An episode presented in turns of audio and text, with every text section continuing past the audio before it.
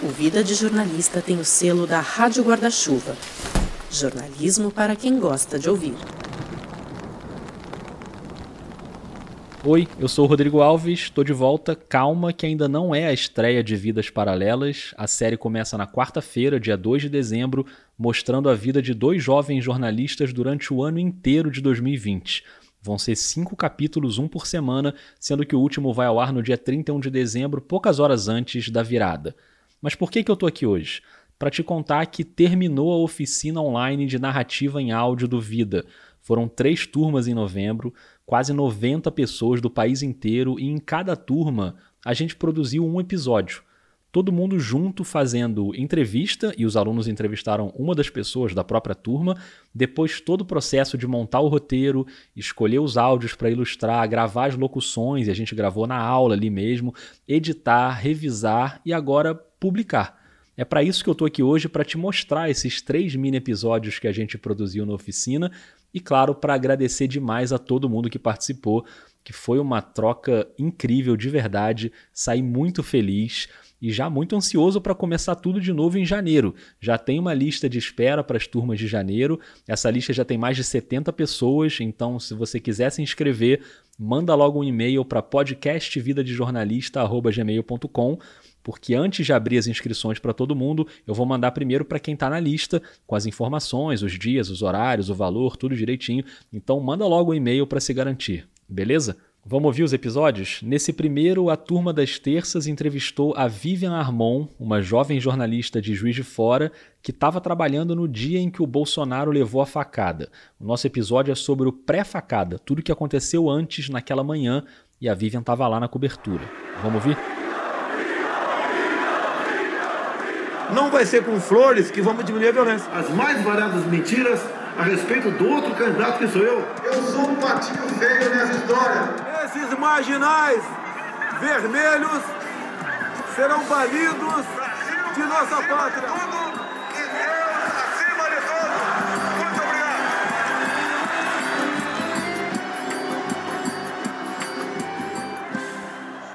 Um dia antes do feriado da independência, em 2018, a campanha de Jair Bolsonaro desembarcou em Juiz de Fora, Minas Gerais. Para o restante do país, era mais um dia normal de campanha. Para a imprensa mineira, era um dia de muito trabalho.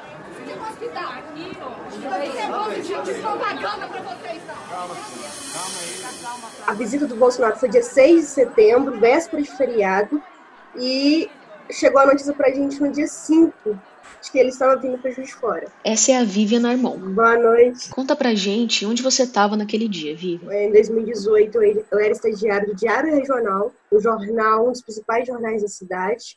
E aí foi um burburinho na redação para saber quem que ia fazer a cobertura, porque teria, ele faria uma, é, essa campanha amanhã, a, o dia inteiro em Juiz de Fora. O dia inteiro com a programação toda definida. Veio uma programação para a redação. A primeira parte da manhã era ele fazendo uma visita ao hospital e em seguida ele ia fazer um almoço com empresários da cidade, onde teria uma coletiva da imprensa. E na parte da tarde ele seguiria para mais uma participação, terminando o comício ia para a Câmara Municipal fazer um pronunciamento e depois finalizava na parte da tarde em um banquete com o pessoal, mas com os empresários novamente. Naquela altura, ninguém podia prever que na parte da tarde Bolsonaro levaria uma facada. Um evento que ficaria marcado na história recente da política brasileira. Ali na redação do Diário Regional, o pensamento era outro. Quem iria fazer a cobertura? eu, muito curiosa e independente de partido e tudo mais, queria estar presente naquele dia. Nunca imaginei poder fazer parte de uma cobertura tão grande, apesar de ser um, um tema muito regional. Candidato do Brasil, mas naquele momento estava ali ele visitando Minas Gerais. E aí minha chefe, uma menina não quis participar da entrevista, e eu falei assim, ah, eu topo. Tem como eu ir na, na, coletiva?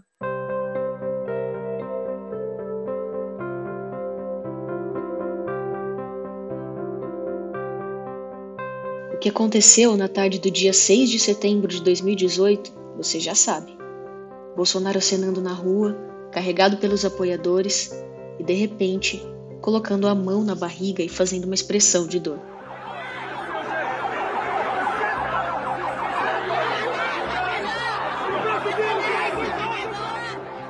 Aqui nesse episódio, a gente vai saber o que aconteceu antes da facada e como funciona a cobertura da imprensa local quando um candidato à presidência desembarca numa cidade do interior. Então, vamos voltar para a redação do Diário Regional, porque deu certo aquele pedido da Vivian para participar da cobertura. E o que ela ouviu da chefe foi: Eu ia te mandar na parte da tarde, você acompanha o Bolsonaro na manhã inteira, e lá você faz as perguntas para ele na, na, na, coletiva de imprensa que vai ter durante o almoço. Então foi feito isso. Eu acompanho, o Bolsonaro chegou às 9 horas da manhã em de Fora, e eu já estava lá no, hospital. Foi uma confusão tremenda. O hospital era uma loucura. A imprensa não pode entrar. A imprensa final ali à direita. Bolsonaro chegou, tinha muito pouco jornalista no momento. Quando ele chegou, parece que todo mundo surgiu do nada e foi todo mundo atropelando para começar a conversar com ele. Você é do hospital? Você é diretor? O que, que você é? Só olhar para trás ali, ó. Vou mexer, não entra todo mundo, não entra ninguém. Pois é. É, então não é. Deixa eu falar uma coisa. Ele precisa. Os pacientes começaram a reclamar porque tiveram que colocar as pernas para cima da cadeira porque estava uma confusão entre jornalistas, apoiadores e o próprio Bolsonaro tentando entrar no hospital, uma confusão danada.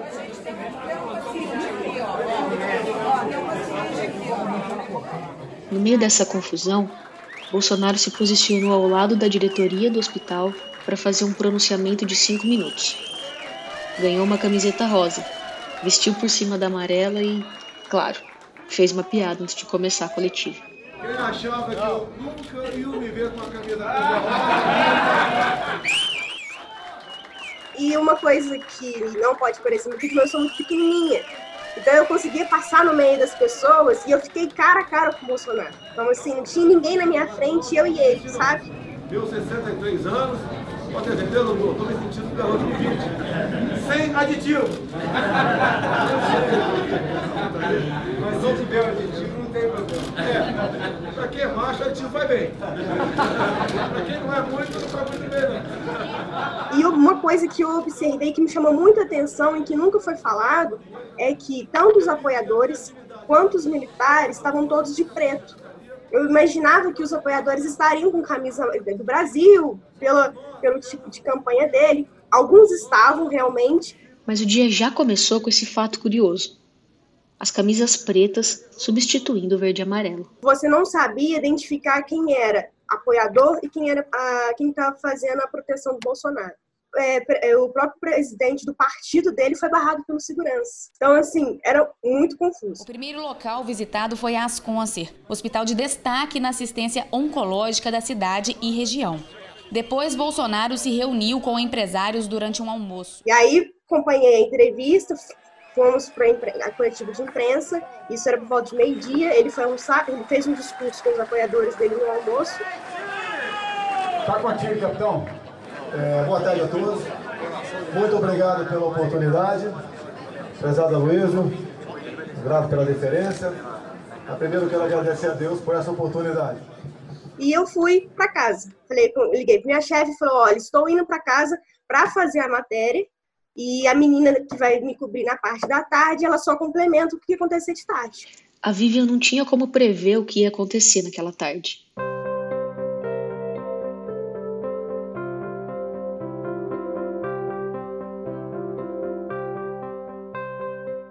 Até aquele momento, todo mundo imaginava que a parte da manhã era a mais importante da cobertura. A minha intenção de ir de manhã é porque a capa seria minha, porque eu teria feito a parte principal, que era a coletiva.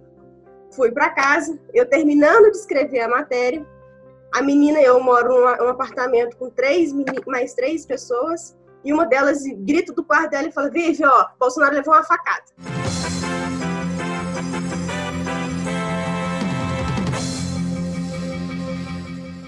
Candidato do PSL, Jair Bolsonaro, foi vítima agora há pouco de um atentado enquanto fazia campanha em Juiz de Fora, Minas Gerais. Segundo a Polícia Militar, ele foi esfaqueado e o autor foi preso. E aí, aquele momento, para mim, na hora foi: acabou minha matéria.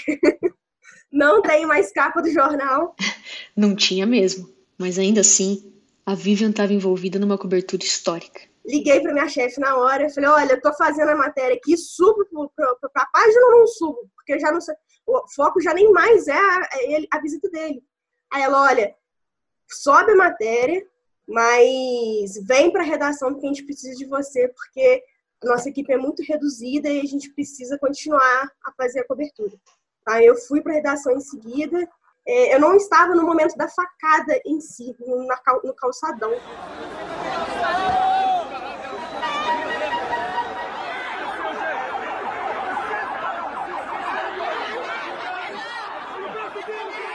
E contato mesmo com o Bolsonaro, tipo, só aquela parte da manhã, mas continuou todo o desdobramento em hospital e tudo mais. Todo mundo tem essa visão da facada, né, da, repercussão que deu, Bolsonaro sendo, eh, sendo carregado pelos militares e apoiadores. Mas a Vivian jogou luz na parte menos conhecida daquele dia.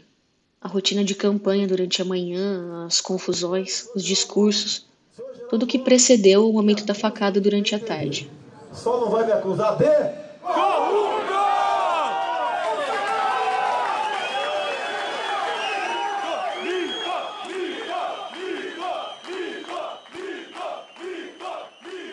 Se você quer saber mais sobre a cobertura local naquele dia em Juiz de Fora, a própria Vivian está produzindo o podcast Testemunhas Oculares, com depoimentos de colegas da imprensa e pessoas que participaram daquele momento de alguma forma.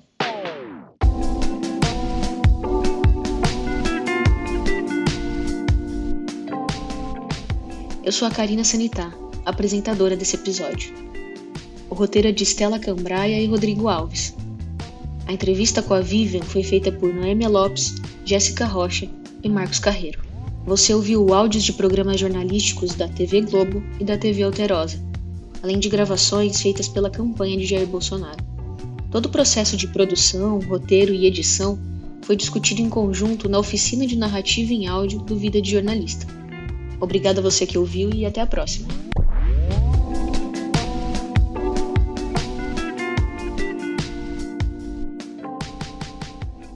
O episódio da Turma das Quintas é sobre vilões de filmes. Uma conversa com a Carol Assunção, jornalista que pesquisa esse tema e é autora do podcast Trem da Maldade. Então se prepara para levar uns sustos aí com umas cenas clássicas de terror e para rir um pouquinho também. Vamos nessa? Oi, imagina uma cena fofa. Um garotinho brincando e se divertindo com seu velotrol. Imaginou? Agora acrescenta esse som.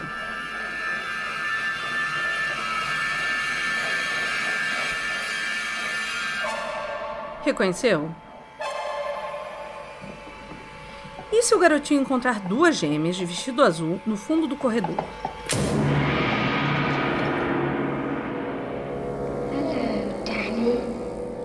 Cena clássica do filme O Iluminado assusta qualquer um. Quer dizer, nem sempre todo mundo juntou na sala da avó e a gente foi ver o iluminado e eu tava achando tudo engraçado, o máximo. Essa é a Carol Assunção. É, bom, eu já fiquei nervosa. A Carol é uma jornalista mineira que mora em Brasília e estuda um negócio que deixa muita gente com medo. Vilões de filmes. Mas a Carol, ainda criança, Vendo o iluminado na casa da avó, tava achando aquilo tudo muito divertido. Tô lá vendo as gêmeas, que legal, Velotrol, sabe? eu não saquei, não. Eu não entendi, sabe, assim, que era um filme de terror pra mim. Eu não fiquei com medo. Naquela época, ela tinha medo de outra coisa. Cruel, pegue aquele Smurf! A gente fala disso daqui a pouco, mas não se engane. A Carol leva o terror a sério e a gente vai descobrir o que ela tem para contar sobre alguns vilões que assustam a gente. Até respirando.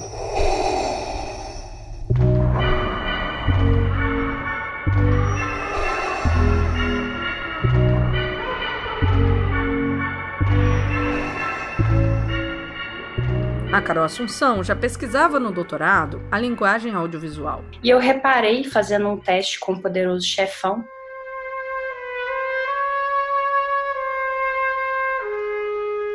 é, fiquei com essa intriga dos vilões.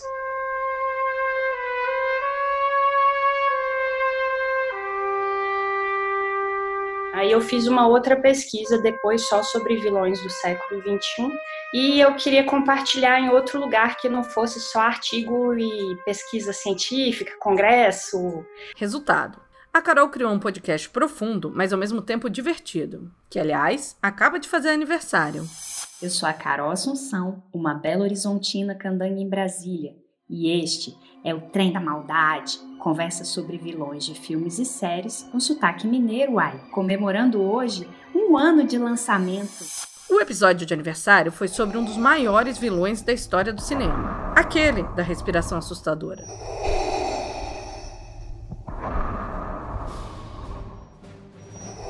Você já sabe quem é, né? Ainda não? Então ouve isso aqui.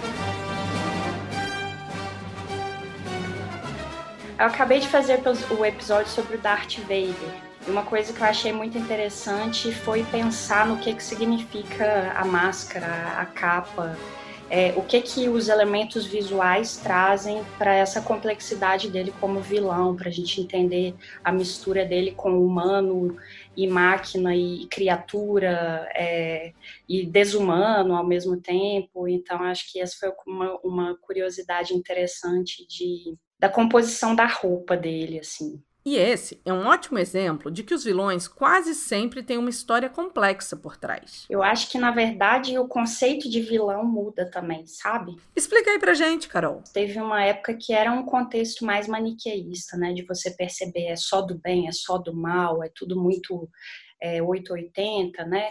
É, e hoje, tanto vilões quanto mocinhos são personagens muito mais complexos, porque eles apresentam outros traços, assim, né, que, de personalidade, que fazem com que eles fiquem mais perto do humano. Até o Darth Vader de máscara, de capa preta, fica todo emotivo com o instinto paterno. I am your father.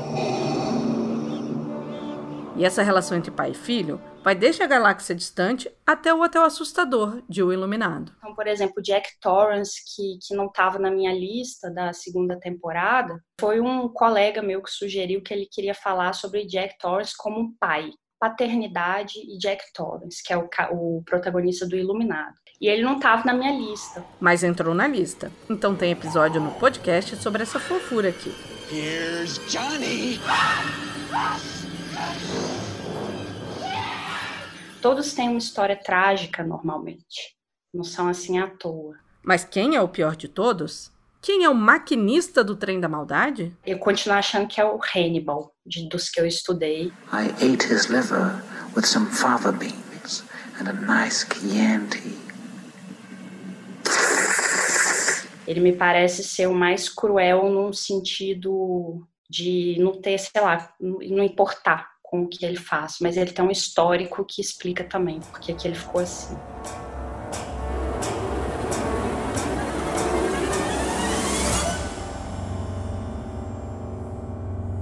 Desculpa aí se você se assustou com a música, mas a Carol nem se abala com os vilões e os filmes de terror. Fui ver It, meus alunos falavam, vai ver It, It é maravilhoso, a refilmagem do It, né? Take it, Georgie.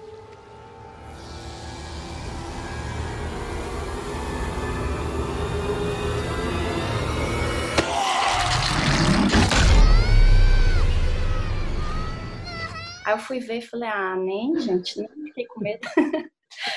Mas eu acho divertido, mais divertido o filme de terror. Para assustar a Carol, a gente tem que voltar para o passado, até chegar numas criaturas azuis da floresta, se lembra?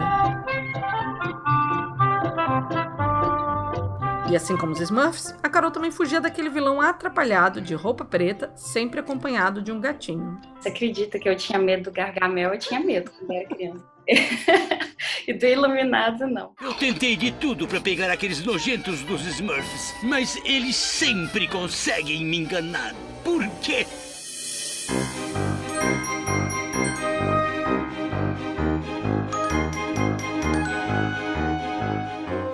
Eu sou a Thais Barreto, apresentadora desse episódio. O roteiro é de Davi Rocha, Juliana Albuquerque, Juliana Carpanês, Leonardo Parrella e Rodrigo Alves. A entrevista com a Carol Assunção foi feita por Beatriz Calil, Davi Rocha, Juliana Albuquerque e Maurício Geronasso. Todo o processo de produção, Roteiro e edição foi discutido em conjunto na oficina de narrativa em áudio do Vida de Jornalista. Obrigada e até mais.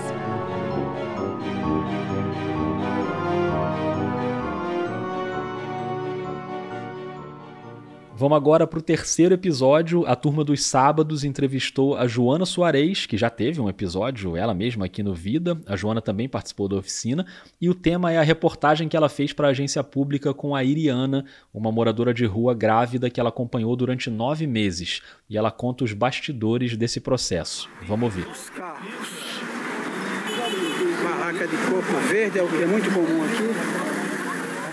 Tenta se imaginar nas ruas do centro de uma cidade grande, com lojas, ambulantes, muita gente andando. Quantas vezes você já passou por um lugar assim? Você passa por ali e depois vai para sua casa, mas tem gente que mora naquele lugar. Já parou para imaginar isso?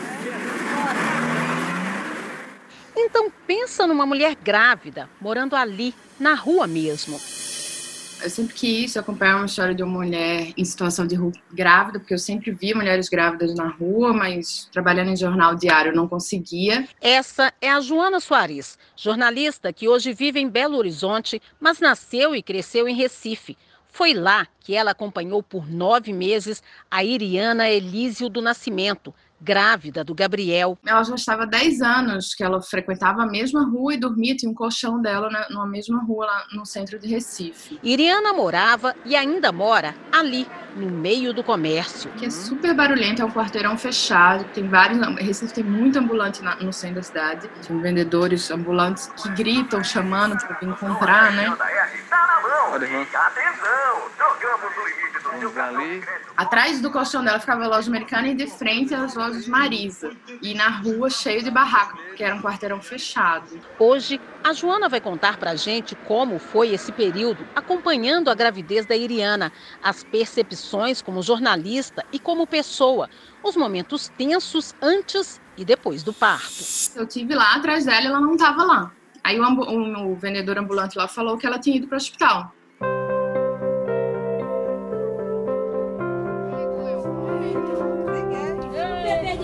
De nasceu foi. Foi. Qual o nome? Gabriel. Gabriel. Gabriel. Nossa, você tá vem pra igreja.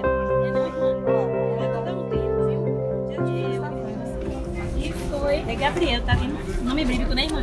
O Gabriel da Bíblia foi o mensageiro que anunciou o nascimento de Jesus. O Gabriel da Iriana nasceu e ninguém ficou sabendo. Gabriel. Foi nesse momento, no hospital, que a Joana ganhou a confiança da Iriana, uma relação que começou dois meses antes. Irã estava com sete meses, a barriga ainda não dava para ver tanto, porque ela era muito magra, assim, muito magra, né, por morar na rua. Acho que ali pros, quase quando ela estava para parir, nove meses, é que a barriga começou a ser mais vista, sabe? Quem visse antes nem reparava que ela estava grávida. Quem ajudou a fazer essa ponte com a Joana foi uma freira de Recife. O primeiro contato eu fui com uma pessoa que acompanhava ela, era da pastoral de rua de Recife, uma freira lá de Recife, que ia sempre cedinho visitar os, os moradores de rua dessa rua específica. Então, procurei a pastoral de rua para saber onde tinha uma mulher de rua grávida. E então a gente ficou nós três ali conversando, eu, uma freira e a Iriana, é, uma freira super jovem, assim, de acho que tem 20, tinha 20 e poucos anos, então foi até uma conversa bem interessante entre nós três ali. Assim começou o levantamento de dados para a reportagem que iria ao ar na agência pública em setembro de 2019. Mas naquele primeiro encontro, a Joana ainda nem sabia onde a matéria seria publicada. A preocupação ali era explicar o processo para Iriana.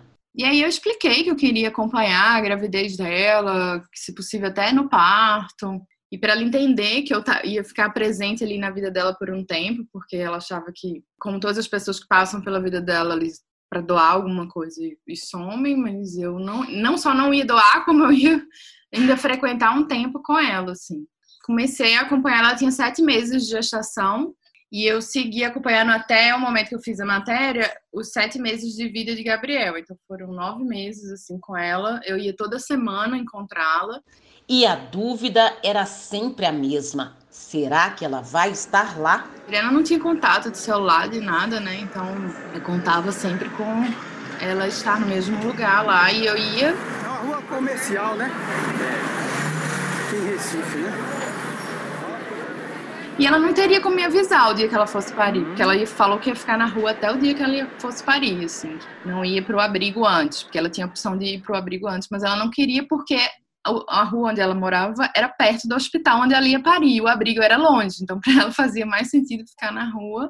Aí ainda deixei o telefone com um ambulante que é amigo dela, onde ela deixa as coisas, documenta as coisas dela na esperança que ela me ligasse, assim, mas nem, nem rolou isso. Até o dia em que a Joana chegou lá e a Iriana não estava. E aí eu fui para o hospital, que eu sabia o hospital que ela queria, que ela ia parir, né, que é um hospital público lá perto.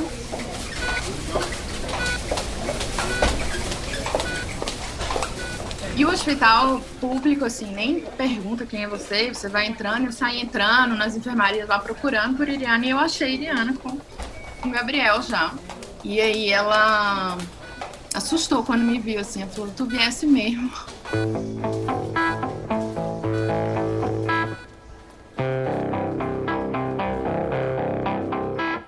Foi naquele momento, no hospital, que a relação de confiança se estabeleceu. E aí, quando ela me viu no hospital, ela falou, teve certeza que eu ia realmente atrás dela, onde ela fosse.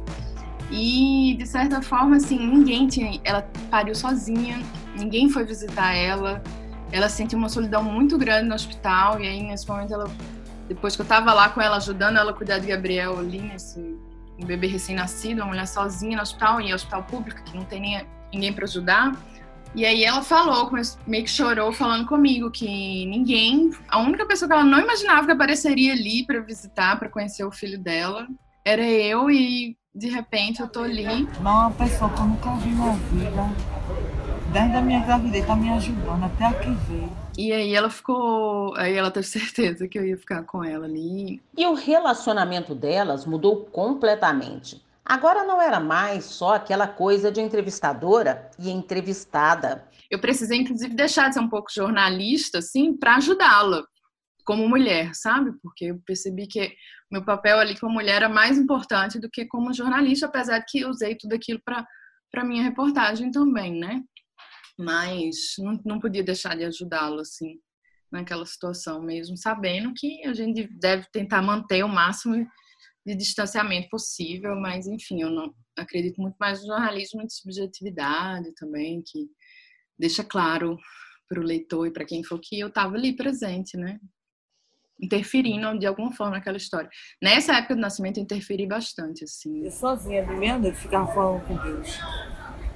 Todo dia chorou, todo dia. Você tava chorando por quê? Tava se sentindo sozinha? Eu dizia, poxa, meu Mas Deus. você tava com seu filho. Então, como segurava ele.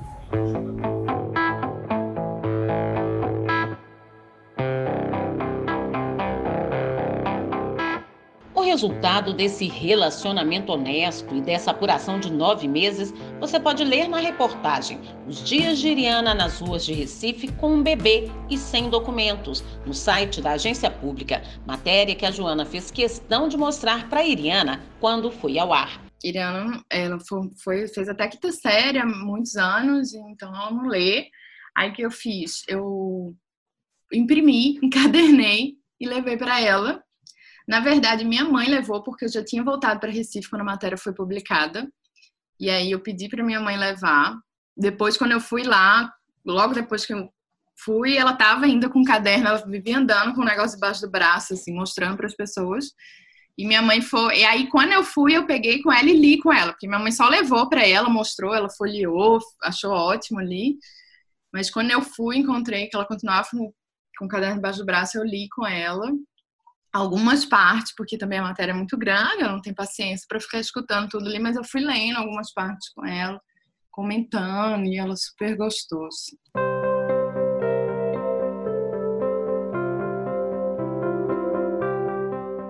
E na verdade eu continuo acompanhando ela. É, e agora o Gabriel, na verdade, assim, a Irene ainda está nas ruas com o Gabriel de novo.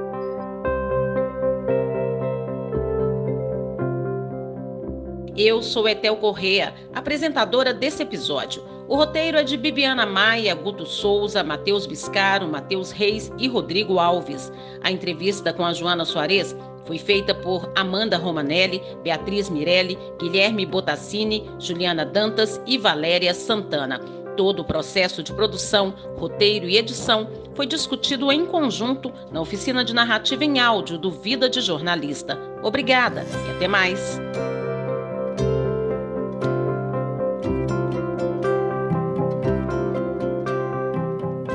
É isso, gostou? Foi uma delícia atravessar esse processo de produção com as três turmas, com gente do país inteiro, de perfis diferentes, de interesses diferentes, mas todo mundo querendo contar boas histórias em áudio. E foi legal demais fazer tudo isso ali ao vivaço durante as aulas, gravando ali pelo Zoom mesmo, trocando ideia, botando a mão na massa. Espero que você tenha curtido o resultado e se quiser entrar nas turmas de janeiro, já sabe, né? Manda logo um e-mail para podcastvidadejornalista@gmail.com. A gente se vê de novo na quarta-feira, dia 2, com a estreia da série Vidas Paralelas. Admito que eu estou bem ansioso para saber o que, que você vai achar. Um beijo, um abraço e até mais.